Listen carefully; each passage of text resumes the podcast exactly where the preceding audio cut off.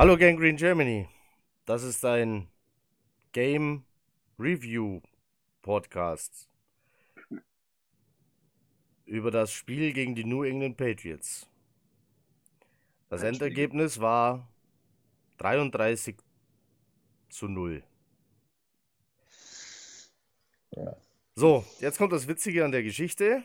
Ähm, die Jahreshauptversammlung des Gangrene Germany e.V. hat unseren Zeitplan ein bisschen durcheinander geworfen. Und äh, aufgrund eines Gastes im Podcast äh, für das Jacksonville Jaguars Spiel, das jetzt dann kommt, ähm, und dessen Terminplan haben wir also den Podcast für das Jacksonville Jaguars Spiel schon im Kasten. Jetzt machen wir hier diese Aufnahme. Es ist äh, Mittwochabend. Ihr seht das hier also spätestens Donnerstagmorgen. Manche von euch vielleicht sogar schon nachts. Ähm, also, einen schönen Donnerstagmorgen euch.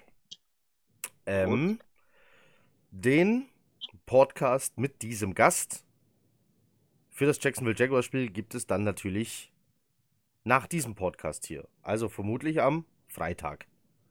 Weil es wäre Quatsch, das in umgekehrter Reihen zu, Reihenfolge zu machen. Erst kommt ein Review, dann kommt ein Preview, dann wieder ein Review und ein Preview. So soll das eigentlich laufen und wir versuchen wieder in diesen Rhythmus zu kommen, nachdem wir zeitlich äh, alle etwas eingebunden waren. Und äh, der Wochenstart ganz schön schwer fiel, so mit früh aufstehen und so. Äh, dann haben sich natürlich noch die äh, Frauen, Freundinnen und Familien zu Wort gemeldet und äh, um Aufmerksamkeit gebeten nach einem Wochenende voller Football. Und dem mussten wir natürlich nachkommen. So, kann, denke ich, jeder nachvollziehen. Jetzt sind wir hoffentlich dann wieder im Rhythmus. Also, lasst uns über ein Spiel reden, über das wir nicht reden wollen, eigentlich. 33 zu 0 und in, in allen Belangen Kacke. Um es mit Freddys Kacke Worten sage zu ich sagen. auch immer. Ja, Ja, ich wollte es gerade sagen.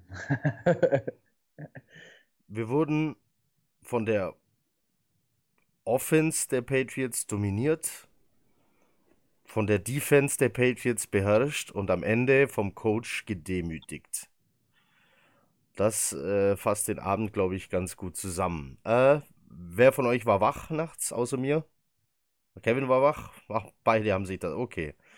Also. haben beide die saßen angeguckt. Ja. Ich bin also, äh, ja, eigentlich zum Glück so abends, so zwischen sieben und acht, so auf dem Sofa weggeknackt, hab dann gepennt und war dann also quasi sowieso wach und fast, fast sowas wie ausgeschlafen. Wollte zur Halbzeit dann eigentlich ins Bett gehen, weil es sich im ersten Drive schon angedeutet hat, was das werden könnte. Und war dann aber so sauer, dass an Schlaf gar nicht mehr zu denken war, also habe ich es durchgezogen. Gnadenlos. So, äh, von dem ersten Drive, von dem ich gerade spreche. Die kommen also aufs Feld, marschieren in 16 Plays 9 Minuten lang, 8,47 waren es, glaube ich, übers Feld, können in vier dritten Versuchen nicht gestoppt werden und machen einen Touchdown. So fing es an. Dann kam eine Interception von Sam Darnold, die er so nicht hätte werfen dürfen, können, müssen, sollen. Freddy, du hast es vorher schon gemerkt, er hat vom Backfoot ganz viel geworfen bei diesem Spiel. Ich glaube, Mhm. dass ähm, in, bei diesem Pass war es aber, glaube ich, noch nicht so weit. Ich glaube, wir können das auf den Druck schieben, der da kam. Ja. Denn irgendwie standen auf einmal drei Leute vor ihm und er wusste nicht mehr wohin. Also es war ein schlechter Pass, das muss man vorab natürlich sagen, aber über das ganze Spiel über hat die O-Line wirklich nie länger als ein paar Mikrosekunden gefühlt gehalten. Ähm, zumindest was das Pass-Blocking angeht. Das Run-Blocking war die letzten Wochen ja eigentlich relativ äh, unterdurchschnittlich und war die Woche fast schon das Beste, was man noch offensiv sagen kann. Aber das Pass-Blocking war eine absolute Katastrophe und ähm, Sam hatte wirklich immer direkt den Druck direkt vor sich. Ähm, und ähm, wenn er wirklich länger als eine, anderthalb Sekunden den Ball gehalten hat, war im Endeffekt auch alles zu. Er darf trotzdem viele von diesen Pässen, die er geworfen hat, die dann auch abgefangen wurden, nicht so werfen. Aber er ist, wie gesagt, wir sagen es immer ganz oft, er ist noch 22, er ist in einer Entwicklung immer noch. Äh, er lernt immer noch ein neues Offensivsystem und in so Spielen muss halt ein Trainer oder auch ein Offensive Coordinator seinen jungen Quarterback, wenn es gegen die Number One Defense in der Liga geht, ähm, muss er den in die beste Position bringen, um Erfolg zu haben. Und das ist einfach dementsprechend nicht geschehen. Das heißt, äh, ihm muss man den Vorwurf machen, aber genauso natürlich äh, Adam Gase und auch wie viel Dowell Loggins da jetzt mit zu tun hat, sei mal dahingestellt. Aber ähm, es war einfach, wie du schon gesagt hast, Dank eine absolute Vorführung. Also es war wirklich, ähm, wir als Jets-Fans sind ja immer an dieses Auf und Ab gewöhnt und ganz oft denken wir, wenn wir eine Woche gewinnen, dass dann äh, direkt der, der Super Bowl in, äh, jetzt buchstäblich drin ist. Aber ich muss sagen, nach dem Comeback von Sam Woche und dass Mosley wieder fit geworden ist und bis auf Hernan jetzt eigentlich so gut wie alle wirklich Difference Maker auf dem Platz stehen, ähm, habe ich wirklich mit einer engeren Kiste gerechnet. Ähm, zwischenzeitlich habe ich mir mal gewünscht, dass wir gewinnen und hatte auch irgendwie ein, kein schlechtes Gefühl, als es so während der Woche, als es dann mit Mosley sich langsam wieder normalisiert hat und das klar war, dass es wahrscheinlich war, dass er spielt. Aber ähm, wenn es eine knappe Niederlage geworden wäre, alles gut. Wenn wir gut mitgehalten hätten, wenn wir die meisten Punkte in der bisher, bisher den, der besten Defense eingeschenkt hätten und hätten halt einfach mal ein NFL-Team ausgesehen, das halt mit einem Top-Team Schritt hält, wäre das schon ein Erfolg gewesen, auch für die nächsten Wochen, weil nächste Woche sind ja teilweise nur Fallobst, die maximal ein, zwei Siege auch eingefangen haben bis wie in Woche, was weiß ich was, die Ravens anstehen. Ähm, aber jetzt, nachdem ich gedacht habe, danach könnten wir einen kleinen Run vielleicht hinlegen, bin ich wieder an dem Punkt, dass ich uns wieder auf einem Level mit Cincinnati, Miami oder auch den Redskins sehe, wenn überhaupt. Und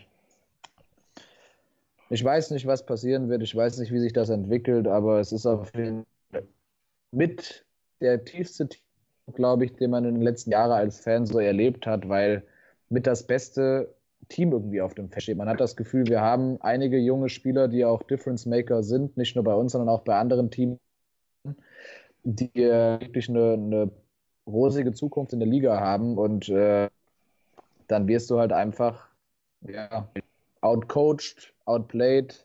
Von äh, der Energy wirst du auch irgendwie komplett in den Boden, keine Körpersprache, also es war wieder alles so wie die Woche vorher mit äh, gegen die Eagles, nur der einzige Unterschied halt, dass ähm, diesmal halt der Franchise Quarterback wieder auf dem Feld stand, der Franchise Linebacker, der Defensive ja, Quarterback, sag ich mal, auf dem Feld wieder stand.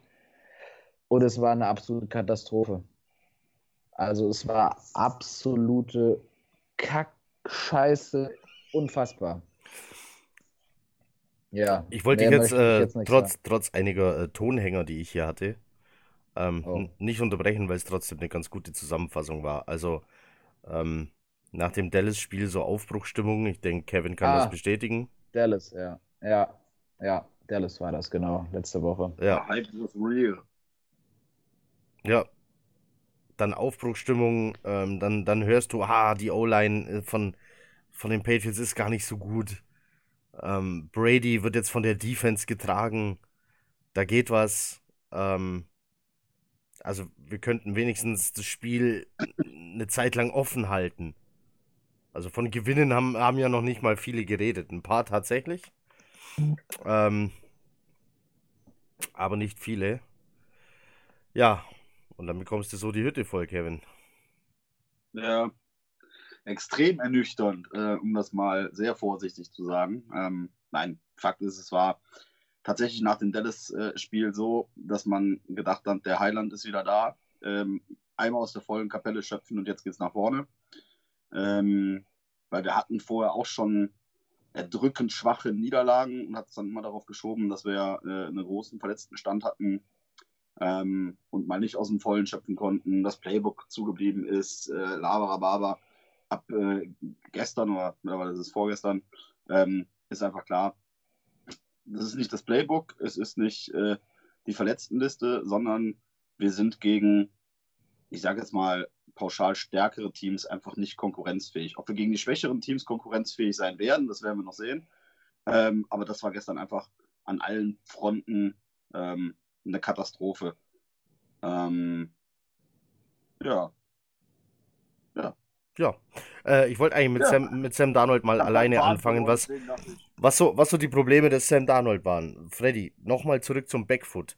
Was bringt einen Quarterback dazu, der eigentlich weiß, wie das Spiel funktioniert und wie man einen Ball wirft, dazu, plötzlich auf dem hinteren Fuß zu stehen und von da Pässe zu werfen, obwohl dann Genauigkeit sowie Weite eventuell flöten gehen? Also prinzipiell muss man ja als allererstes mal sagen, mit eines der größten Defizite von Darnold, als er aus dem College kam, waren ja zwei Sachen. Die eine Sache, dass er relativ viele Turnover produziert hat und die andere Sache äh, war, dass er, dass seine Mechanics, also Footwork etc. pp. halt noch nicht äh, NFL-reif waren. Der hatte natürlich auch keinen guten Offensive Coordinator im College, ähm, aber prinzipiell, das waren zwei Baustellen, die er hatte und ähm, die hatte er im letzten Jahr überraschend schnell eigentlich. Also er hatte für, für einen Rookie vollkommen normale Turnover wäre ich mal kommt durchschnittlich in Ordnung, hat auch viel an der Ball Security gearbeitet, aber was das Footwork angeht, hat er auch direkt schon in der letzten Offseason, also nachdem er gedraftet wurde, wirklich äh, richtig gut daran gearbeitet, was man auch an seiner Throwing Motion dann gesehen hat, die ist wirklich super, schnelle Release und so weiter und so fort. Also das hat er alles sehr schnell verinnerlicht. Und bis gestern äh, sah das echt vielversprechend aus und die Gründe, die ich mir denken könnte, natürlich äh, der Respekt vor der gegnerischen Defense, vor dem gegnerischen Team. Ich will jetzt nicht sagen Angst, aber da schwingt natürlich, wenn man gegen so eine Defense spielt, die wirklich historisch gut ist, das muss man ja wirklich auch mal sagen, ne? dann ist da vielleicht spielt der Respekt eine Rolle, wenn die, die ersten paar Pässe nicht so laufen, wie man sich das vorstellt, direkt mit Interception. Der Anfang war natürlich denkbar schlecht. Dann äh, natürlich der Druck, der ausgeübt wird, weil die O-Line einfach komplett katastrophal auseinandergenommen wurde. Egal wie viele Rusher die hatten, die kamen immer durch. Bei Blitzen, das waren ja viele Zero-Blitzes, die gespielt wurden und die O-Line hat sie einfach nicht lesen können. Das hat man ja auch, ganz viele Experten haben gesagt, dass während des Spiels keine Adjustments gemacht wurden auf diesen Zero-Blitz über das ganze Spiel. Das ist eine Sache, die der Coaching-Staff natürlich hat Darnold kann da vielleicht sich auch mal auf dem Feld versuchen anzupassen, aber die O-Line muss dann halt äh, vom Scheme halt, muss halt geschemt werden anders und so weiter und so fort. Da kann der Quarterback an sich nicht viel machen. Und so Sachen, als er merkt, äh, jeder Spielzug läuft hier gleich, aber ich liege immer auf dem Arsch im Endeffekt, egal ob der oder nicht. Ich liege immer auf dem Arsch, dann äh, und die anderen marschieren praktisch das Feld runter, machen mit den ersten drei Drives eigentlich immer Punkte oder scoren immer einen Touchdown. Und dann kommt halt langsam dieses vielleicht an sich selbst, ich will es nicht nennen, an sich selbst zweifeln, aber dieses, äh, ich muss mein Team, also Sam macht auf mich immer einen Eindruck, obwohl er so jung ist, der ist ja total erwachsen. Ne? Der ist ja total, der ist ein stiller Leader und der möchte, glaube ich, das Team auf seinen Schultern tragen und für, dafür ist er noch nicht bereit. Dafür fehlt ihm noch die Erfahrung, dafür fehlt ihm der, die, ähm, die Skill Position Player in gewisser Weise, dafür fehlt ihm die O-Line also das, äh, er ist noch nicht an dem Punkt, um das Team um sich herum zu tragen. Das Team müsste eigentlich eher ihn tragen. Das habe ich, glaube ich, beim letzten Podcast, wo ich dabei war, habe ich das auch schon mal gesagt. Und äh, er hat dann einfach zu viel gewollt vielleicht und dann kamen halt die ganzen Fakten, die ich gerade genannt habe und dann sind halt die Mechanics komplett vor die Hunde gegangen. Es kam ja während der Woche auch dieser Report, dass nach dem Spiel ihm ein Zehennagel amputiert wurde. Ich hab, wir haben gerade schon darüber geredet, wenn einem so ein 300 äh, Pound schwerer Defensive Tackle den Zeh abreißt, gefühlt mit seinem Stollen, ähm, dann tut das natürlich auch weh. Und be, ähm, man hat natürlich dann auch die Beeinträchtigung. Es beeinträchtigt den Spieler natürlich. Deswegen glaube ich auch, den, das sind ja wie so stichartige Schmerzen dann, dass er, wenn er den Dropback hat und dann ist es eine Sache von einem Schritt und dann denkt er sich, ach fuck, es tut weh und dann kommt da irgendwie der Schlendrian rein. Das wird vielleicht auch noch mit eine Rolle gespielt haben. Er war einfach überfordert. Also Gaze war überfordert und der Quarterback ist halt einfach das Sprachrohr oder ich nenne jetzt mal die Marionette in gewisser Weise von dem, von dem Coach, vom Offensive Coordinator an der Seitenlinie. Und wenn der Playcaller überfordert ist, dann ist es halt, wenn es jetzt kein Hall of Famer oder Elite Quarterback ist und da ist halt Sam noch nicht, ist er halt auch überfordert und äh, er wurde halt gefressen. Also das muss man ganz einfach sagen, die Offense wurde gefressen. Äh, die Defense, äh, 33 Punkte zugelassen haben, war über weite Strecken auch noch relativ solide, muss man fast sagen. Aber war zu lange auf dem Feld. Das kam dann halt auch noch mit rein, dass sie immer so viel Zeit gefressen haben, die, die Patriots Offense und äh, Du greifst schon wieder vor. Offense kam aus, Du greifst oh, schon wieder ja. vor. Der Freddy macht das hier allein. so, Freddy hat angesprochen den Cover Zero Blitz. Lass mich nochmal ganz kurz was zum Zehennagel sagen. Ähm, ich habe keine Ahnung, wann das zeitlich passiert ist. Also ich kann nicht einordnen, wann tatsächlich äh, der Zusammenstoß war, der dazu geführt haben könnte, dass er Schmerzen im Fuß aufgrund seines Zehennagels hatte. Und ich bin mir auch nicht mehr ganz sicher. Ich meine, wir haben das Spiel mit einer Nacht äh, äh live verfolgt. Ich habe es jetzt nicht nochmal im, im ich wollte es mir jetzt nicht nochmal angucken. Ähm, ich glaube, das ging vielen so. ist, das, ist das jetzt nicht 100% von mir zu, aber wann er auch angefangen hat, tatsächlich auf dem mittleren Fuß zu stehen ähm, und damit die, ich sage jetzt mal, Kontrolle über seine Bälle äh, ein Stück weit verloren hat. Ähm, ich will damit nur sagen, für mich ist das keine zwingende Entschuldigung. Ähm, ja, es kann sein, dass ein, ein junger Mann wie er sich durch eine enorme Defense und einen enormen Druck dieser Defense vom Gegner hat überraschen lassen, ähm, durch die ersten Fehlversuche ein bisschen äh, Selbstbewusstsein oder äh, verloren hat oder Nervosität dazu gewonnen hat. Ähm, alles denkbar. Aber darüber hinaus seine Mechanics dann tatsächlich verliert, die ja eigentlich irgendwo im Fleisch und Blut sind. Also ich weiß nicht genau, wie das auf Top-Sportlerniveau ist, ob er sich tatsächlich noch während der Bewegung oder während äh, des Ablaufs auf seine Füße tatsächlich konzentriert, dass er auf einmal etwas anders macht. Normalerweise ist dieser Ablauf ja wirklich fest äh, in deinen Genen mittlerweile dann übergegangen. Ähm, ich kann den Zeitpunkt, wie gesagt, nicht genau sagen. Aber wenn ich sagen will, wenn er feststellt, dass er einen verletzten Fuß hat, dass er Schmerzen hat, dass er versucht, diesen auszugleichen, aber das nicht körperlich so koordiniert kriegt, dass er sein Quarterback-Spiel spielen kann, dann verdammte Scheiße, geh raus, schmeiß deinen Backup rein. Zu dem Zeitpunkt steht es schon, keine Ahnung, 24-0. Es ist völlig Latte. Du weißt vor dem Spiel schon, dass deine Chancen gegen die Patriots zu gewinnen relativ gering war äh, wenn du Anfang zweiten als 24-0 hinten liegst, gehen die Chancen gen, gen null, also gar keine mehr. Lass den anderen Jungen spielen, der steht da draußen genau für so einen Fall, setz dich in das scheiß Zelt, zieh den Schuh aus und lass die Jungs mal gucken, was da dran ist. Also die Entscheidung musst du auch mit 22 schon treffen können. Oder die muss dein Coach für dich treffen können. Aber das hat keiner getan.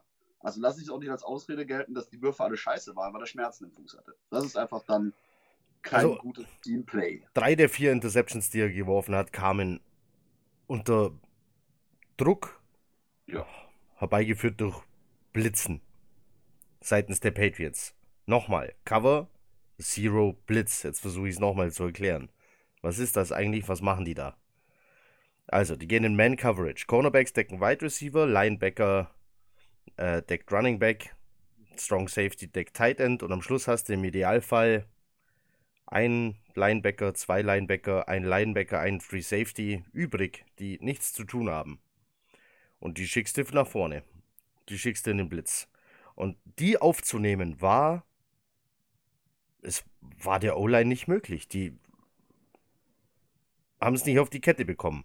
Und ein ganz großes Problem von Sam Darnold, und jetzt komme ich gleich zu dem Zitat, das er dann abgelassen hat, sitzend auf einer Bank, einsam, war dann I see ghosts. Das war, was er gesagt hat, äh, als er dann irgendwann mal einsam auf seiner Bank saß. ESPN hat draufgehalten. War es ESPN? Ja. Ähm, denn die Jets waren äh, mit Mikrofonen ausgestattet. Auch Sam Darnold war micked up. Und das kam dann dabei heraus, die Aussage I see Ghosts, die heute so gestern auch schon durchs Internet schwirrt. Twitter war voll damit. Ähm, Sam Donald sieht Gespenster. Was für Gespenster hat er gesehen? Er war einfach nicht in der Lage, in diesem Spiel die Blitze richtig zu lesen. Also sprich, er hat nicht kommen sehen, wer blitzt, wer wohin. Und war dann natürlich überrascht, wenn er damit gerechnet hat, ah, Free Safety blitzt, aber Free Safety ging dann plötzlich drei Steps nach hinten und hat ihm die Passroute zugestellt.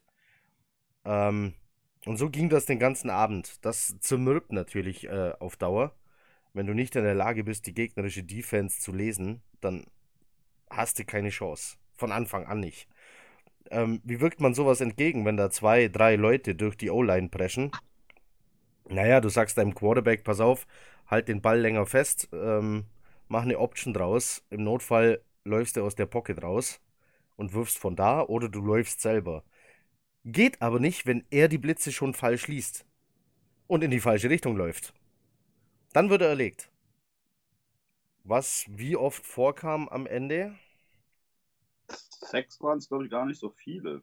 Nee, äh, wirklich erwischt haben sie nicht. Also er hat den Ball auch ein oder zweimal losbekommen. Ähm, Ein Sack. ein Sack nur insgesamt. Mhm.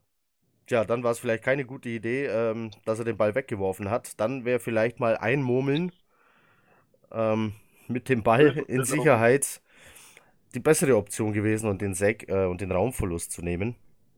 Denn nach vorne ging ja sowieso nicht viel. Le'Veon Bell wieder voll mit dabei, 15 Carries, 70 Yards, äh, wieder am meisten eingesetzt von allen, aber mit 70 Yards nicht sehr effektiv. Ähm, auch natürlich der O-Line zu verdanken, die während dem Spiel äh, musste man da noch Leute austauschen. Irgendwann war ähm, Ryan Khalil in Behandlung und Harrison stand auf dem Feld. Ähm, ich glaube, man hat mal die Tackles getauscht. Habe ich das richtig gesehen? Kurzzeitig jedenfalls. Meine ich Edoga auf der anderen Seite gesehen zu haben. Na gut. Äh, jedenfalls, was ich heute gefunden habe bei Next Gen Stats, ähm, sind Bilder, die Carry-Charts der verschiedenen Running Backs.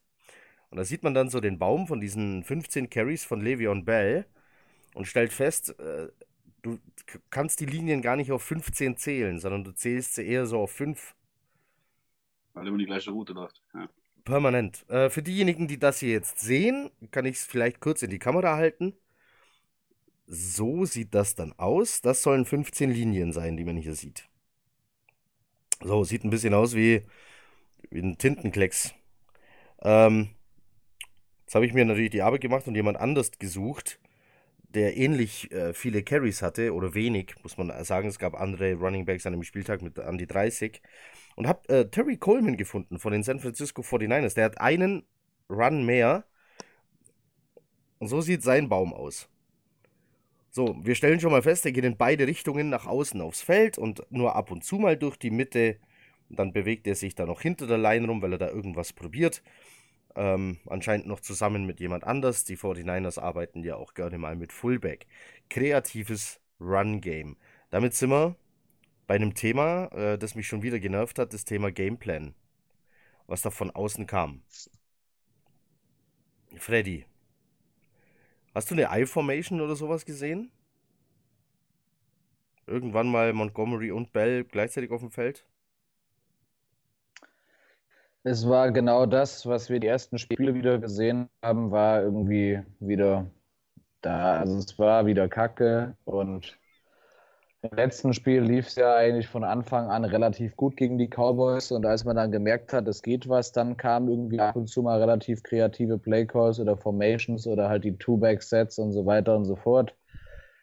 Ja, gegen die Patriots hat man halt von Anfang an auf den Arsch bekommen im Endeffekt und äh, es war wieder komplett, ja, ideenlos. Äh, es war wie so eine, wie so ein Aufgeben auf dem Platz von Anfang an irgendwie zu sehen. Also es war irgendwie schon nach dem ersten, zweiten Score äh, hat man unabhängig davon, dass dann schon der Großteil der Leute den Kopf hängen gelassen hat, das Gefühl gehabt, wir wollen hier irgendwie Schadensbegrenzungen in dem Sinne betreiben, dass wir einfach äh, versuchen, irgendwie sicher uns Yard für Yard vorzuarbeiten, wenn überhaupt, immer nach dem gleichen Schema F. Und wenn es nicht klappt, dann versuchen wir es im nächsten Drive halt nochmal. Irgendwann muss die Defense ja mal einen schwachen Moment haben. Irgendwann muss vielleicht einer von den Defendern mal seinen, äh, seine, seine Aufgabe verfehlen und dann kommt man vielleicht mal durch, aber es war halt wieder komplett ideenlos und es war komplett kacke. Also nachdem man jetzt so zwei Tage darüber nachgedacht hat und jetzt sich wieder einigermaßen erholt hat, emotional jetzt darüber zu reden und dass einem dann wieder klar wird, wie chancenlos man war, ist halt einfach äh, ist, äh, es macht einen Arsch sprachlos, es macht einen aber auch wütend, dass äh, ein Team, was eigentlich an sich die gleichen Voraussetzungen hat wie alle anderen 31 Teams, was den Draft, was ein Salary Cap Space angeht, äh, es nicht auf die Reihe bekommt, irgendwann mal ein kompetitives Team auf das Feld zu bringen. Das ist alles, was ich sagen kann. Das geht los beim Owner, geht weiter über den Head Coach, geht weiter über den Coaching Staff und endet bei Fehlinvestitionen wie einem Drew Main Johnson. Der verdient wahrscheinlich so viel wie die komplette Secondary von den Patriots zusammen. Gut, wenn man jetzt mal Marcus, äh, Marcus Gilmore, Marcus heißt er, ja, Gilmore auf jeden Fall nimmt. Äh, Stefan Gilmore. Stefan, Stefan, sorry, genau, Stefan Gilmore. Ja, das sind halt die, diese Nuancen, meine, Nuancen kann man es ja gar nicht nennen. Das sind halt diese großen Unterschiede, die halt die New England Patriots von den New York Jets unterscheiden. In allen Punkten. Ja, und ich gehe auch ganz fest davon aus, wenn sich, das hört sich jetzt harsch an, aber wenn sich an dem ganzen, an der ganzen Franchise im Sinne von, es geht los beim Owner, es geht los bei der Einstellung vom Owner, irgendwie nichts ändert. Wenn da mich jemand mal sitzt, der irgendwie nicht nur ein Produkt aufs Feld bringt, um Geld zu verdienen durch Trikot- und Kartenverkäufe, sondern auch durch das Produkt auf dem Feld, dann wird sich das leider nicht ändern. Er hat es gesagt. Er hat es gesagt. Was hat Kevin? Ja, ich, ich sag mal so, ich kann die Rückschlüsse, die Freddy zieht, durchaus nachvollziehen. Ähm, grundsätzlich sind wir, glaube ich, von kreativen Playcall jetzt auf den durch Trikot verdienenden Owner bekommen. Am Ende hängt die Kette ja komplett zusammen. So ist es ja nicht. Ähm, Fakt ist, ich mag den Schritt jetzt gerade noch mal ein bisschen kürzer gehen. Ähm, für mich fängt das Playcalling dahingehend schon an und wir haben es vorhin schon mal gesagt, wir haben es, glaube ich, die ganze Saison schon gesagt. Wenn du offensichtlich deiner O-Line ein Blocking-Scheme gibst, was sie nicht versteht, was sie nicht umsetzen kann, was sie, ähm, ja, wo sie völlig überfordert zu sein scheint mit, dann kannst du hinter der O-Line nicht kreativ spielen. Also es ist völlig egal, wie kreativ theoretisch deine Spielzüge wären, wenn du nicht in der Lage bist, dem Quarterback wenigstens das Minimum an Zeit zur Umsetzung dieser Kreativität einzuräumen, ähm, dann funktioniert es halt nicht. Ähm, gegen die Cowboys hat ähm, Sam die O-Line besser aussehen lassen, als sie tatsächlich ist.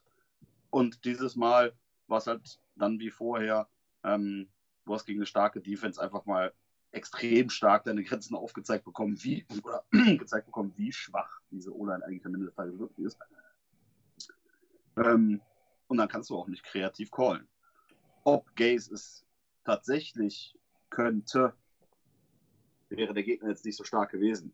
Ja, die Ansätze gegen Dallas waren da. Ähm, da haben wir zeitweise wirklich guten Football gespielt, respektive wir haben ein Football-Team gesehen. Ähm, ich glaube, es war noch ein Interview jetzt nach dem Spiel gegen die Patriots, das ähm, hatte Gaze das selber gesagt oder wurde das über Gaze gesagt, dass er noch nicht die richtige Formel gefunden hätte? Das hat er gesagt. Ja, hat er selber gesagt. Diesem Team durchzudringen und ihm sein Verständnis zu vermitteln. Ähm, also ich guck mal ganz kurz in die Flasche, wie spät das ist, aber der ist schon ein paar Monate da, der Kollege. Also wenn er jetzt noch nicht geschafft hat, dann wird es langsam eng. Ähm, ich weiß jetzt nicht, wie viel Hoffnung ich da reinstecken mag, ähm, dass er dieses Verständnis durch die Bank bei diesen Spielern noch gewinnt und wie wir dann in der Lage sein werden, kreativere Plays zu sehen. Wir werden das Glück haben, dass wir jetzt einen schwächeren Schedule haben als am Anfang der Saison. Vielleicht damit wieder in Situationen kommen, dass du auch mit einer schwachen O-Line, mit einer völlig überforderten O-Line, mit einer mit Blocking-Schemes offensichtlich nicht vertrauten O-Line einen Quarterback so lange beschützen kannst, weil die Defense einfach da dir gegenübersteht, so schlecht ist oder schlechter ist, dass du die Zeit hast, dass Sam das tun kann, was er eigentlich kann. Ähm, und versuchen kann, dieses Team, auch wenn Freddy sagt, es müsste eigentlich anders sein, dieses Team zu tragen zumindest noch zu ein paar Siegen und Erfolgserlebnissen zu verhelfen. Dazu möchte ich noch ganz kurz Folgendes sagen. Ähm, dieser Junge, also ich hatte, ich glaube, äh, war es vorgestern noch beim Spiel selber gesagt, das Beste, ähm, die beste Aktion, die Sam in diesem Spiel gemacht hat, hat uns nur zwei Punkte gekostet. Ähm, das war tatsächlich, als er mal in die, in die Endzone zurück ja, gesprintet ist und den Ball rausgehauen hat, nachdem Khalil das Ding irgendwo ähm, gen Field Goal Stangen gesnappt hat. Ähm, wir müssen nochmal schauen, dass dieser Faden. Wieso verliere ich denn heute immer den Faden? Jetzt habe ich mich schon wieder an den Snap vom, zum Feed Goal so gedanklich dran gehangelt, dass ich nicht mehr weiß, was ich was Sam sagen wollte. Ja, schneid's raus, wir wissen, was ich sagen wollte. Bomben. Schneiden? geht der jetzt Bier holen? Ich glaube, der geht Bier holen. Aber Freddy, aber du. Weg, aber der Weg im Keller ist so schön kurz. Ach so. Du wurdest ja in den Keller verbannt. Ich wurde in den Keller von meiner Frau verbannt, ja, ja, ja. Also nur für den Ich Podcast. wollte, ich wollte noch eine Sache sagen, ja. Ja. Case wurde als Offensive Mastermind den, oder potenzielles Offensive Mastermind in den Medien äh, angekündigt. Unsere Offense ist in äh, Passing, Rushing und äh, Total Offense immer zwischen 30 und 32. Und wir müssen uns vor Augen führen, dass es noch zwei Teams gibt, die bisher nullmal gewonnen haben. Das heißt, er ist kein Offensive Mastermind und er ist total kacke. Wir verstehen es nur nicht. Ja. Weil wir keine Masterminds Genau. sind.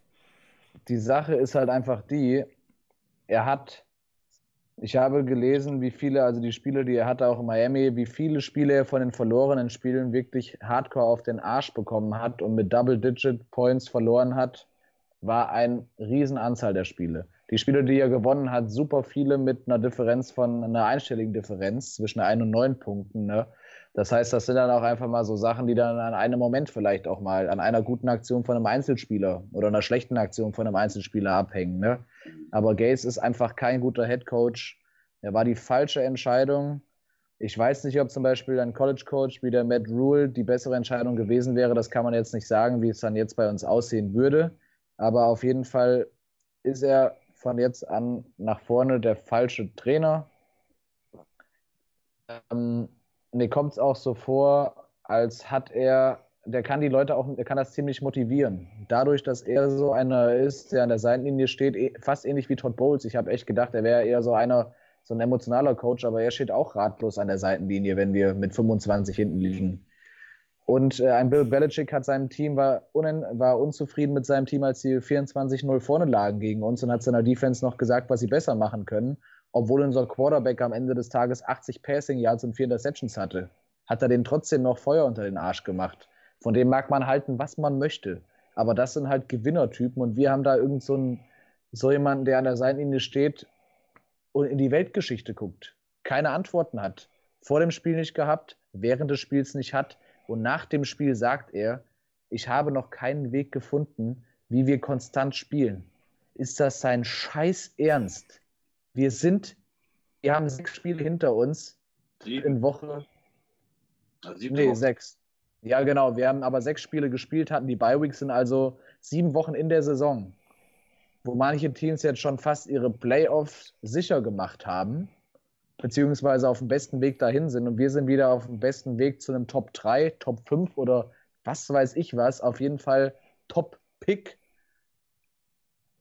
Das ist für mich eine Aussage, das ist so ein Offenbarungseid. Das Wort habe ich die ganze Zeit gesucht. Die Leistung war ein Offenbarungseid und auch diese, diese Interviews sind offenbar, das, das ist äh, eine Aufgabe auf dem, auf dem Silbertablett im Endeffekt. Also ich weiß nicht, was ich dazu selbst als Sportler, als Fußballer und auch als Footballspieler sagen soll, wenn mein Coach im Fernsehen sagt, er weiß nicht, was er noch machen soll, um irgendwas, um das Beste aus seinem Team rauszuholen. Da würde ich sagen, was ist das denn für ein Lappen? Auf den höre ich überhaupt nicht. Und wir haben Spieler, die sind starke Charaktere.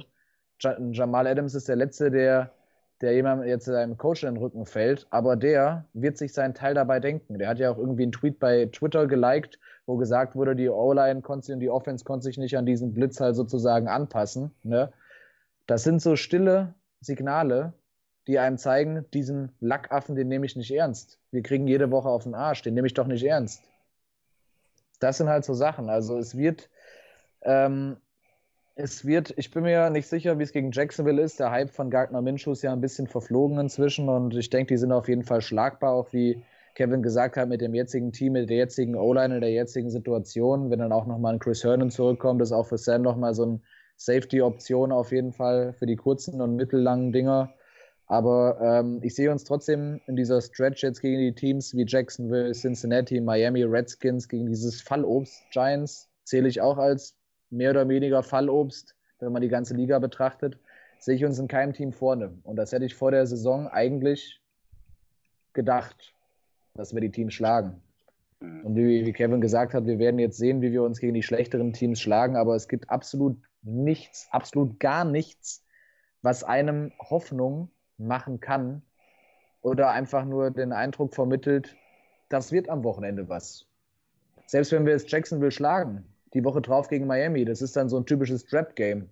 Dann geben, schenken wir den Dolphins ihren ersten Sieg.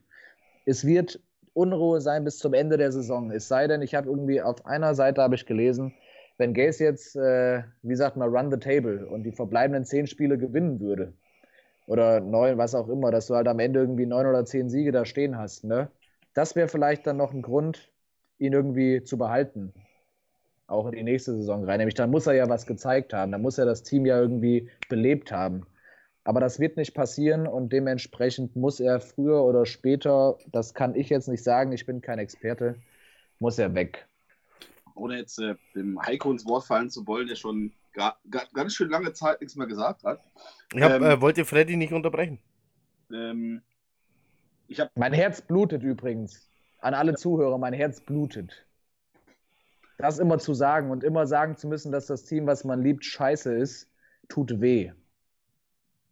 Ich kann mich irgendwie, ich habe irgendwie Déjà-vu, als ob ich das schon mal gesagt hätte, was ich jetzt sage, aber ähm, wenn man immer darüber diskutiert, dass wir da kein NFL-taugliches Team auf dem Platz sehen, äh, muss man sich eben bei Gaze dann die Frage stellen, ob wir da einen NFL-tauglichen Coach an der Seitenlinie sehen, der ähm, bereits durch diverse Dinge ähm, zumindest für etwas Ratlosigkeit oder für, für Achselzucken gesorgt hat.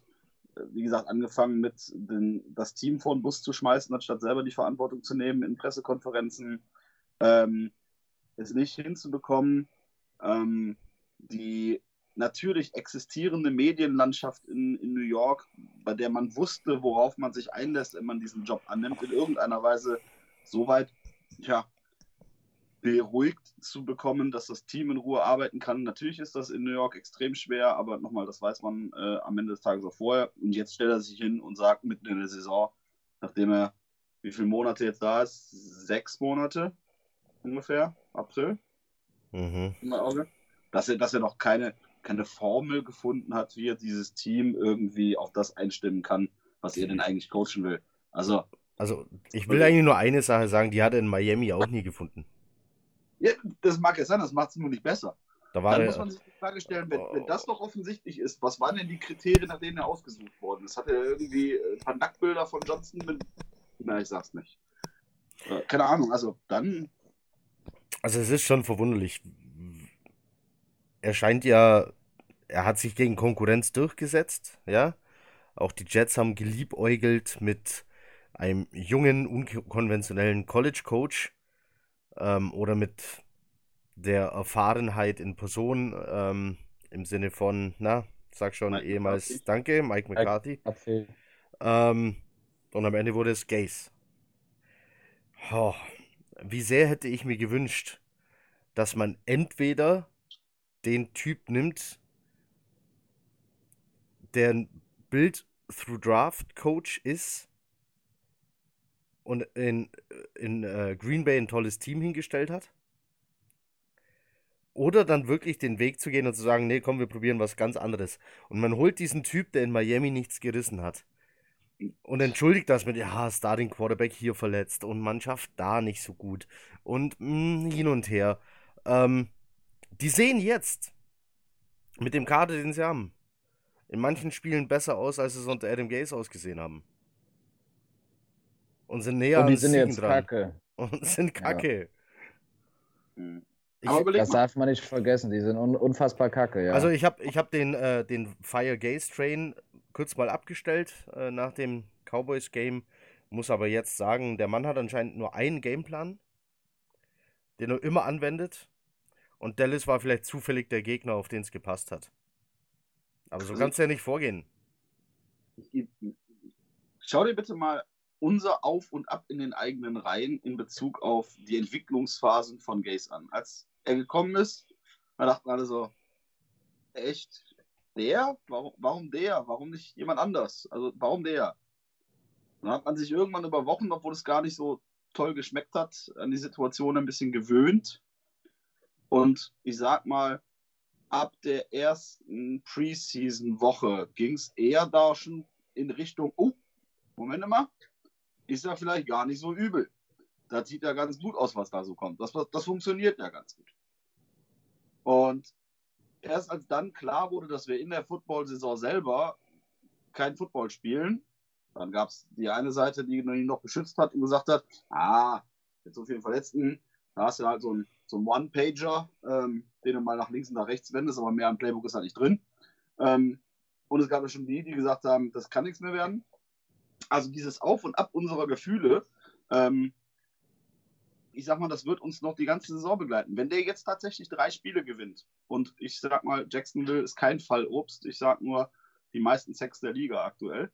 Ähm, so viel, so viel Fallobst ist das nicht. Ähm, dann wird wieder die Phase kommen, wo es so, ein- so ein leichtes, in der, in der allgemeinen Community so ein leichtes Hoch geben wird, auch, auch für Gays, weil wir dann vielleicht in der Lage sein werden, wieder Football zu spielen, der aussieht wie Football. Das ist dann zwar ganz normaler fucking Football und kein Create äh, Offensive, Offensive Mastermind Football, sondern einfach nur fucking normaler Football. Aber es wirkt im Vergleich zu den Spielen davor wieder wie die Auferstehung.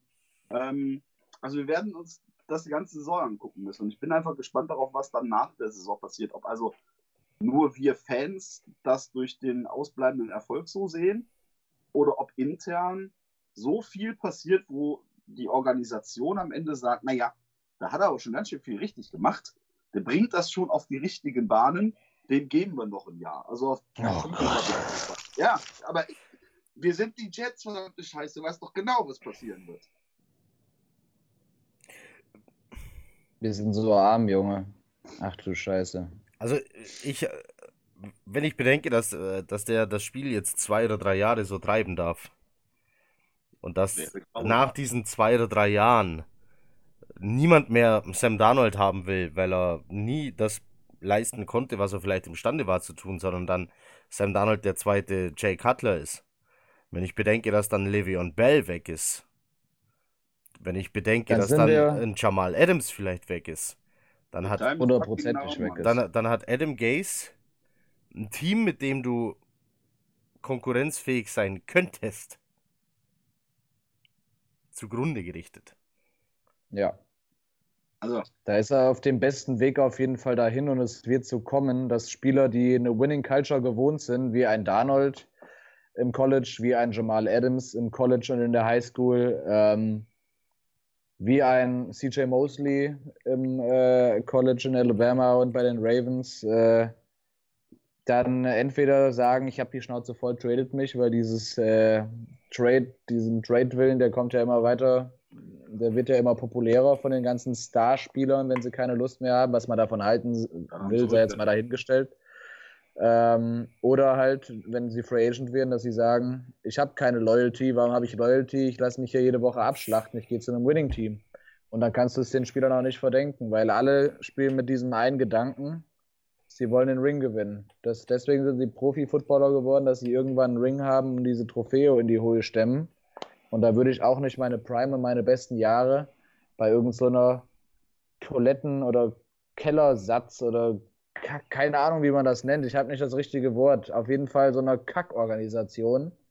Oder ne, meine ich jetzt nicht das Team, die Jets, sondern die Franchise, die Jets. Und wir sind halt einfach so ein Sauhaufen, die von, wie gesagt, dass es von oben sich über durch die ganze Organisation durchzieht. Dann würde ich auch sagen, liebe Freunde, hasta la vista, auf Wiedersehen. Und dann kriegst du vielleicht für Jamal Adams zwei First-Round-Picks, wenn es ideal läuft. Aber du hast deinen, der Spieler, der dein Herz ist, hast du abgegeben. Und äh, mit unseren super äh, ansonsten Erfolgen in der ersten Runde in den letzten Jahren mit einem Darren Lee, mit einem Leonard Williams, dann können deine zwei Erstrunden-Picks auch komplett in die Hose gehen. Und du hast einfach dein Herz und deine Identität und alles im Endeffekt dahin geschenkt. Ne? Also äh, dieses Argument immer, ich bin ein sehr großer Draft-Fan, das wisst ihr alle, das weiß jeder, aber man muss sich immer vor Augen führen, man muss halt treffen. Und wir haben die Spieler mit Sam, wir haben die Spieler mit Jamal, die man tunlichst als Career Jets in den eigenen Reihen behalten sollte.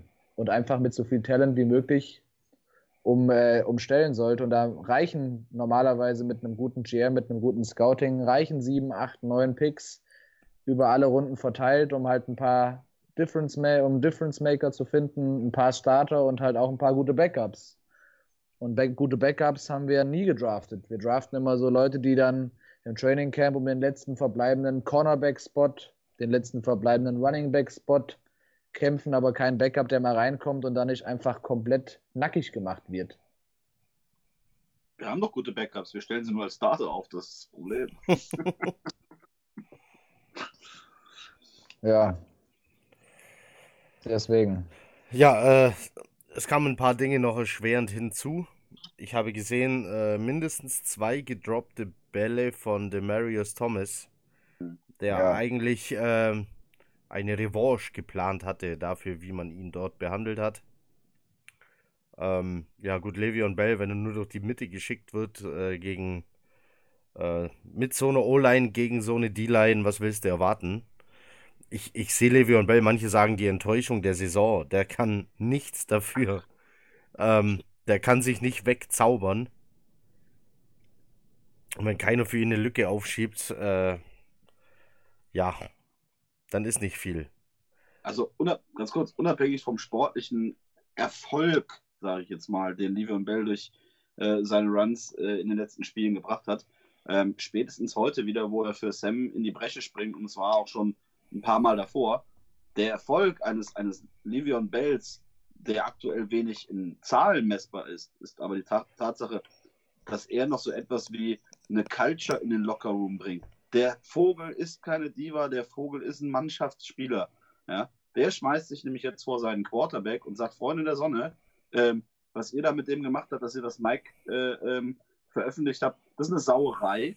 Ähm, Du hast Bilder auch mit ihm, mit Jamal Adams zum Beispiel gesehen, wo Jamal Adams einfach in höchsten Tönen von ihm spricht und sagt, Gott sei Dank haben wir diesen Jungen im Team, äh, der ist einfach ganz anders, als ihn alle einschätzen. Das ist für mich nicht der Verlierer der Saison, sondern hier kann er in einem Team, wo er der Leader ist, zeigen, was er für eine Persönlichkeit ist. Von daher ist für mich in ganzer Weise eine Enttäuschung. Ähm, alles Bombe. Wolltest du nur einschmeißen? Ähm, ja, du hast recht. Le'Veon Bell ist seinem Quarterback zur Seite gesprungen und auch direkt nach dem Spiel ist er zu ihm gegangen und hat zu ihm gesagt, pass auf, Jung, du bist jetzt ganz unten angekommen. Es kann nur noch bergauf gehen. Ähm, klingt im ersten Moment total bescheuert, aber dass jemand wie er so einen 22-Jährigen an der Hand nimmt und ihn aufbaut, zeugt davon, dass ein Le'Veon Bell Respekt vor seinem Quarterback hat. Egal wie alt, jung, in dem Fall unerfahren der ist. Also Le'Veon Bell stellt sich schon komplett in die Dienste des Teams. Ähm, boah, Aber du was, warst bei Denarius Thomas, ich wollte dich nicht unterbrechen. Nee, was soll ich sagen? Gedroppte Bälle kommen dann erschwerend hinzu. Ähm, natürlich wurde er auch zwei, dreimal überworfen, inklusive Interception. Insgesamt waren es am Ende vier. Ich glaube, die letzte braucht man nicht mehr auf, auf irgendeinen Pressure schieben, sondern da wollte man es dann erzwingen. Äh, und dann ging es schief. Sam Darnold hat äh, Robbie Anderson einmal unterworfen. Da muss man sogar noch froh sein, denn Robbie Anderson war in Double Coverage. Das wäre äh, die nächste Interception geworden, mit höchster Wahrscheinlichkeit. Ähm, auch hier habe ich eher so das Gefühl gehabt, man hat dann mit Gewalt versucht, den langen Pass zu erzwingen. Äh, laufen brauchst du mit so einem Rückstand dann eh nicht mehr.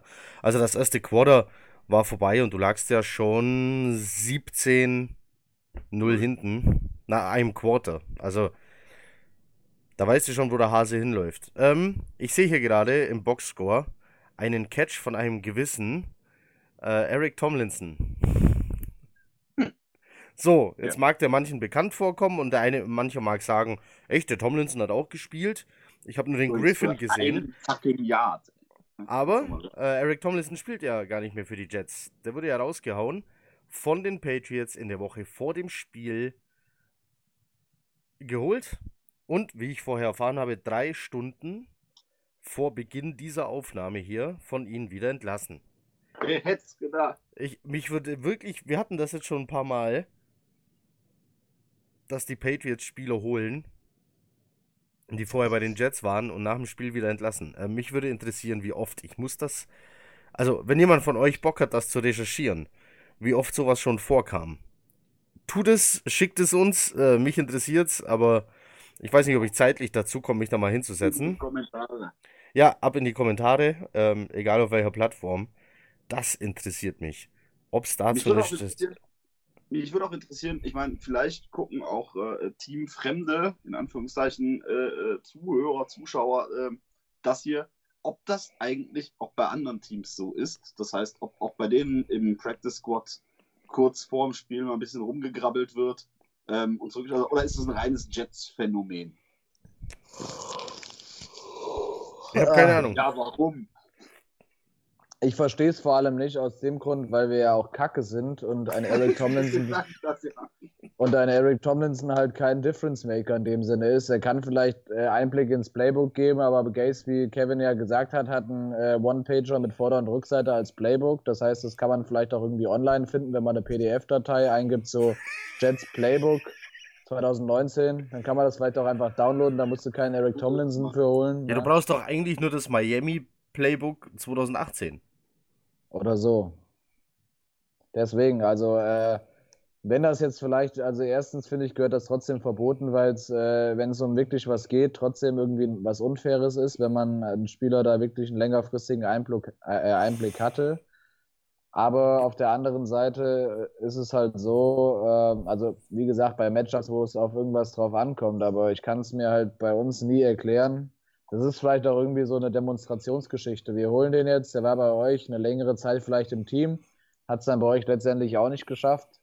Dann nehmen wir den und dann so nach dem Motto, wir nehmen ihn jetzt für eine Woche unter Vertrag, lassen ihn mal gegen euch spielen, vielleicht macht er ja noch einen Score, ne? so nach dem Motto. Und danach ist er wieder weg vom Fenster. Also ähm, Aber wird Es ist Nummer halt- zwei, dreimal langweilig? Also, keine Ahnung.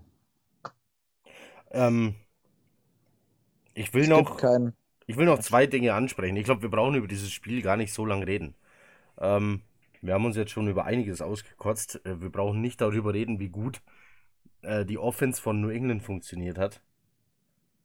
Ähm, wie Tom Brady nicht lange dafür gebraucht hat, ähm, seine freien Leute ausfindig zu machen und die anzuspielen gegen schwächelnde Cornerbacks. Das Problem ist halt, eine D-Line mag gut sein, aber wenn sie keine Unterstützung über den Edge bekommt, geht da nicht viel. Deine Safeties können noch so gut sein, ohne gute Cornerbacks richten die auch nicht viel aus. Und dann hast du eine, De äh, ja, eine Defense, die sich mit Tom Brady und Konsorten messen muss und da machst du nicht so viel. Ist richtig. Ähm, eins hat mich richtig aufgeregt. Äh, man hat Le'Veon Bell im Team, nützt ihn sowieso schon nicht richtig. Und dann will man ihn auch noch den Haien zum Fraß vorwerfen. Habt ihr diesen äh, Hit gesehen, den er einstecken musste? und Dr. Hightower, das Ding, Boah, Ja, da war, war ein Brett, ne? Junge, hab ich. Äh, ich war dann kurz und dachte, ja, okay, wir hatten jetzt mal Le'Veon Bell im Team, das war jetzt schön. Ähm, er wird als Jet beerdigt. Schön aus dem Leben geschossen, ja. Ja. Ähm, wenn man einen Screen oder ähnliches ansagt, ohne Vorblocker. Ohne einen einzigen Vorblocker. Ein konventioneller Screen, da schickst du drei Leute da nach draußen, die dann vor dem Running Back herrennen, sodass der wenigstens seine fünf bis zehn Yards schafft. Vielleicht sogar manchmal mehr, wenn die es schaffen, den Weg komplett frei zu blocken. Da war niemand. Und es war mit Ansage. Ja. Wer sagt so einen Spielzug an? Heiko, das war ein Mastermind-Spielzug und du musst halt einfach das richtige Spielverständnis dafür haben. Das Problem scheint nur zu sein, dass die Defense des Gegners das Mastermind auch nicht versteht, einfach konventionell dann die Leute platt macht und dann hat sich das Mastermind wieder erledigt. Ja. Also sowas, sowas finde ich uncool. Du kannst, äh, du ja. kannst schlechte Plays, kannst du schon callen, aber äh, wenn dabei dein, dein Superstar drauf geht, ist dir halt einfach nicht geholfen. Das stimmt wohl. Ich habe vergessen, über was ich noch reden wollte. Ich habe gedacht, du wolltest die Brücke zur Defense schlagen, aber. Ja, können wir machen. Also, kein, kein Vorwurf, mal wieder mache ich Jamal Adams, wie so oft, wie eigentlich immer. Das ist, den kannst du bei jeder Diskussion ab jetzt, können wir gleich sagen, wenn wir die Defense kritisieren, lass den raus. Ähm, der liegt, keine Ahnung, wie weit hinten und klatscht noch in die Hände und versucht Mitspieler anzutreiben, dass sie die Köpfe nicht hängen lassen. Keine Ahnung, wo er die Energie hernimmt. Aber er tut's. Immer und immer wieder. Aber es macht jetzt auch keinen Sinn. Und das ist genau das Gegenstück, sage ich jetzt mal, zum 437 Mal zu erzählen, wie scheiße Truman Johnson eigentlich ist. Weil der ist scheiße, der ist langsam, der ist unmotiviert, der ist beim Zugucken schon einschläfernd. Äh, Kacke ist er. Kack, Kacke. Das ist eigentlich ganz gut. Ich weiß, nicht mehr, ich weiß nicht mehr, wer es war. Ich glaube, es war Mehmet Scholl, der damals über über Mario Gomez gesagt hatte, dass äh, er froh war, dass er sich zwischenzeitlich noch bewegt hat. Man dachte, er läge sich schon wund. Bei Trumaine Johnson hat man ein ähnliches Gefühl. Ähm, ja, genau das gleiche gilt dann für unsere, unsere Laienkollegen. Ähm, Leo ist mir gar nicht so explizit scheiße diesmal aufgefallen, hat sogar, glaube ich, im Run-Block so das ein oder andere mit weggeräumt. Das war sogar ganz in Ordnung, aber er hat zu der Interception, er hat zu der Interception, ja, also er hat, hatte den Arm dran. Du hast drei, du hast drei äh, QB-Hits im ganzen Spiel umgesetzt. Druck war nie vorhanden. Also man kann jetzt nicht von extrem Scheiße sprechen, aber auch nichts wo du sagst, das hätte irgendeinen Mehrwert in Summe gehabt. Also es ist halt schwierig, jede Woche das Gleiche zu erzählen, weil es eigentlich ja. jede Woche das Gleiche ist. Ja. Was man halt noch sagen muss, die Defense war halt sehr lange auf dem Feld. Das war natürlich ja. sehr ermüdend. Ich fand Quinn Williams wieder sehr, äh, ähm, also habe ich positiv eigentlich in Erinnerung, noch mit am positivsten, weil der hatte auch einige gute Run, Run-Stops und äh, man merkt auch, dass der irgendwie einen guten ersten Schritt hat, wenn er halt keinen Support, das haben wir lange Jahre von Leo gesagt, aber wenn er halt keinen Support hat und immer auch gedoppelt wird, weil der wird auch viel gedoppelt inzwischen, obwohl er Rookie ist. Aber der hat auf jeden Fall einen ganz guten Push und tankt sich da mal durch. Was halt alarmierend ist, dass halt diese Kombination aus äh, Leo, Quinnen und Henry Anderson noch keinen Sack nach sechs Spielen hat. Ne? Das ist natürlich schon, wie würde ich jetzt sagen, Kacke. Ähm, jetzt könnte ja, man ja sagen, das ist in einer 3-4-Defense nicht ihr Job. Ja, natürlich. Aber es geht halt auch darum, dass. Ja, oder es geht halt um den Druck. Ne? Ich meine, ich glaube, Jordan Jenkins hat bisher einen, einen Sack. Steve McLendon hat mal einen Sack, glaube ich, hingelegt und das war es dann auch schon gefühlt. Was ich noch ganz kurz sagen wollte, ist, äh, so leid es mir tut, ähm, ich habe mir, egal was für ein überstarker Gegner das jetzt war mit den Patriots, ich habe mir von dem Comeback von Mosley mehr erhofft Mhm. Er ist ja jetzt scheinbar auch wieder in gewisser Weise verletzt. Man hat ja gesagt, ja. Gacy hat heute in der Pressekonferenz gesagt, es ist vielleicht mehr als nur eine Groin-Issue, die bisher das Problem war. Ich denke, er war auch nicht bei 100 Prozent, weil den hast du einfach null gesehen. Ja. Du hast Blake Cashman bei den Tackles gesehen, der wurde auch ab und zu mal geburnt, aber ich bin für einen Fünftrunden-Pick immer noch recht angetan Alles von gut. ihm, auch so für die Zukunft. Alles im grünen Bereich. Der ist auch ein harter Tackler, der gibt sich Mühe, der lernt auch von Spiel zu Spiel, aber du hast ihn bei den Tackles gesehen als Mittellinebacker und CJ Mosley war unsichtbar. Er war unsichtbar, komplett. Das ist jetzt auch nicht das Negative, wenn er immer jedes Mal von seinem Gegenspieler geburnt werden würde, aber die haben ja mit ihren dritten und vierten Titans spielen müssen, weil die beiden ersten ja auch out waren, äh, hier Lacoste und Iso. Dementsprechend, äh, ja, es ist ja nicht immer schlecht, wenn man jemanden gar nicht sieht, aber im ersten Spiel war er überall. Das muss man halt auch mal sagen, gegen die Bills. Und sein Ausfall hat dann im Endeffekt die Niederlage mit besiegelt, weil danach alles eingebrochen ist. Und er hat halt null Stabilität dem Spiel gegeben. Das wollte ich halt nur noch mal sagen. Ne? Ist schon interessant, weil ähm, wenn man einige Dinge in letzter Zeit öfters mal aus der, aus der Defense hervorgehoben hat, dann war es am Ende auch die äh, unerwartet gute Leistung des Duos Cashman und Hewitt. Also ich meine, die waren nun mal in den letzten Wochen, das war in Ordnung, das war gut. Ne? Also für, für das, was man vorher erwartet hätte, war das wirklich gut. Ähm, ja. Und jetzt hat man den Difference Maker wieder erwartet und genau der blieb halt aus. Also hätte jetzt Hewitt dort gestanden, wäre es wahrscheinlich keinem aufgefallen. Ne? Also ich meine, das ist so der, der Punkt. Es war halt kein Vergleich zum Auftritt gegen die Bills im ersten Spiel, das ist vollkommen korrekt. Ähm, wer auf den gleichen Punkt also, übrigens, übrigens schiebe ich jetzt die Niederlage gegen die Bills äh, offiziell auch auf Adam Gaze. Ist leicht, ne? Ja, ähm, nee, ähm, natürlich kannst du sagen, wir haben verloren, weil wir den Sack nicht zugemacht haben. Aber wie viele Punkte in dem Spiel kamen denn von der Offense? Ja, nicht so viel, ne? So, du, hast, du, hast, du hast vier, vier du hast da vier Turnover. Ich will das Spiel jetzt gar nicht nochmal äh, aufwärmen, aber aus vier Turnovern macht die Offense keinen Punkt. Hm? So. Was soll der Scheiß? Der Adam Gaze hat 24 Punkte gegen die Cowboys geschafft. Hat und, Schnitt nochmal umgezogen. Und wie viele Punkte im Rest? Also wir haben 6,8 Punkte pro Spiel. Was knapp sieben sind. Bei sechs Spielen äh, sind das mal eben 6 mal 7, 42. Das heißt, wir haben in allen fünf anderen Spielen 18 Punkte gemacht. Genau. Das ist kacke. Wir haben Kacke, ja. Ich habe ja. nur Kacke gehört, ja. ja. Dem würde ich Boah. so beipflichten. Und es ist halt wirklich so, du erzählst dann hier, mal abgesehen vom, vom Cowboys-Spiel, jede Woche das Gleiche. Und es ist witzigerweise jetzt egal, ob Luke Falk oder Sam Donald auf dem Feld steht. As I said before. Yep. Und jetzt, äh, dadurch, dass ich mich gleich verabschieden werde, wollte ich noch ganz kurz sagen, jetzt haben wir unseren Mr. Fair Catch, äh, Braxton Barriers, der kann jetzt auch auf einmal keinen Fair Catch mehr äh, praktizieren, sondern sagt sich mal, ich fand Montgomery, ja. Äh, ich fand Montgomery als äh, Punt-Returner besser. Ganz gut. Ja. Vor allem, äh, als wir den Vincent Smith geholt haben, der war ja auch in dem ersten Spiel, nachdem er geholt wurde, hat er ja auch zwei Returns mal gehabt. Aber die sahen auch ganz okay aus. Also ich frage mich inzwischen, ich war ja von Barrios, habe ich gedacht, den kannst du vielleicht als Backup-Slot-Receiver hinter Jamison Crowder nach und nach noch ein bisschen entwickeln.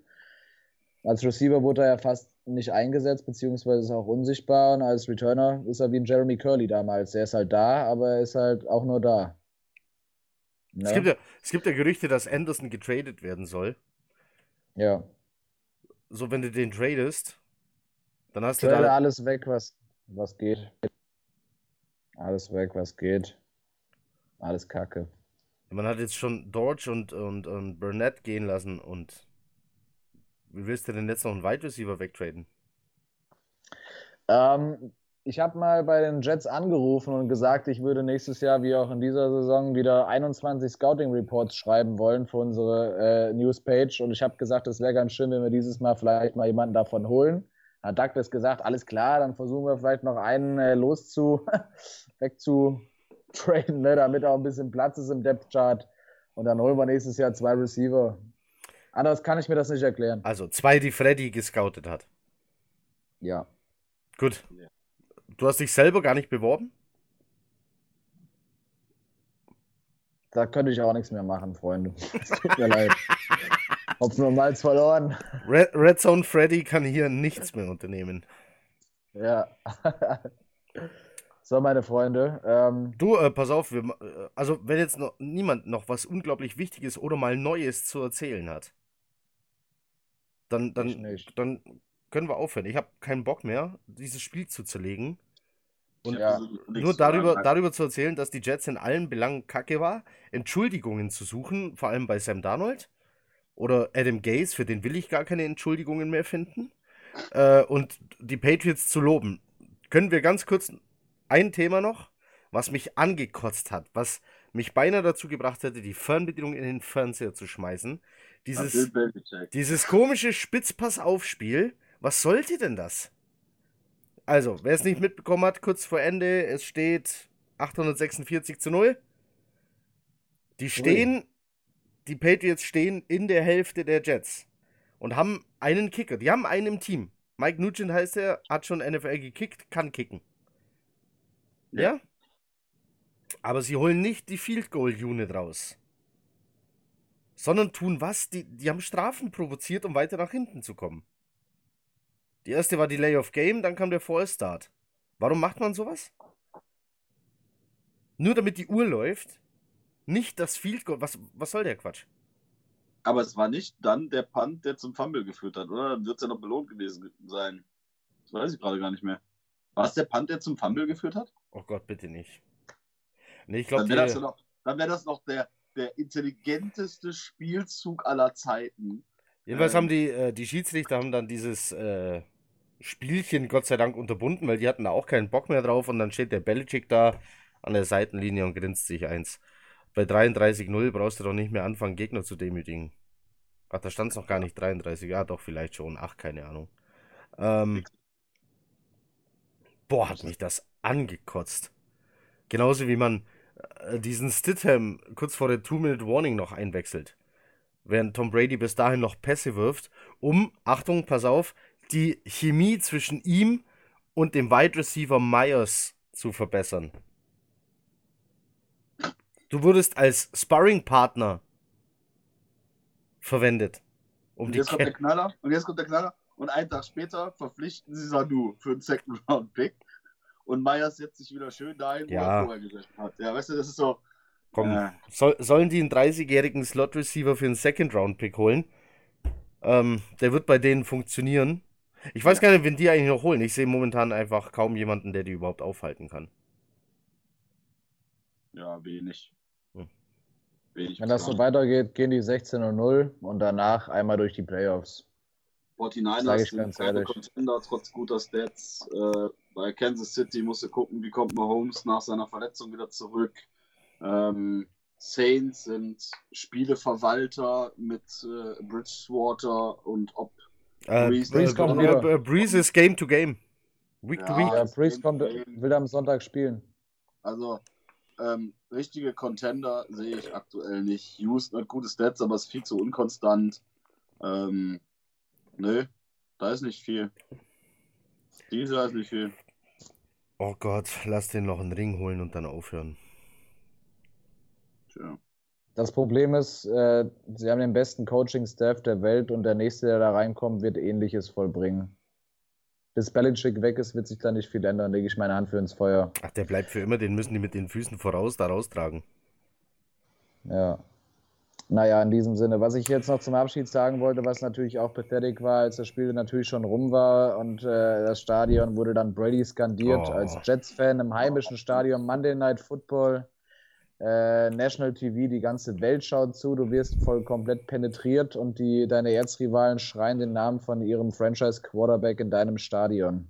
Das Mehr muss man dazu nicht sagen. Das ist das personifizierte Dasein der Jets. Das war der Moment, wo ich um 5 Uhr quetsch morgens äh, eine Sprachnachricht bei uns in den Gruppenchat abgelassen habe, wo ich auch an dieser Stelle gerne nochmal das Redaktionsmitglied Peer grüßen möchte. Es tut mir wirklich extrem leid, dass dieser Abend für dich so im MetLife verlaufen ist. Du warst lokal vor Ort. Wir haben auch ein Bild gesehen, dass du bis zum Ende durchgehalten hast. Äh, ähm, das war Ta tapfer Pair. diese, diese Brady-Rufe waren dann echt noch die Krönung obendrauf. Das war nicht schön. Nein, war es nicht. kacke. Freunde, Wann auch immer ihr Bock das mehr, hier ich hört, hab Schnauze einen voll. guten Morgen, guten Abend, eine gute Nacht, wie auch immer. Vielen Dank fürs Zuhören. Wer weiß, ob wir diese Saison nochmal freudigere Podcasts haben werden, wenn die Jets dann mal ihren zweiten Saisonsieg einfahren. Ah, An dieser Stelle grüße ich meine Mama und den Knut. Mama, ich bin im Fernsehen. ah. Ja, der Galgenhumor hat uns wieder. Sehr schön. Macht es gut. Danke fürs Zuhören. Chat ab.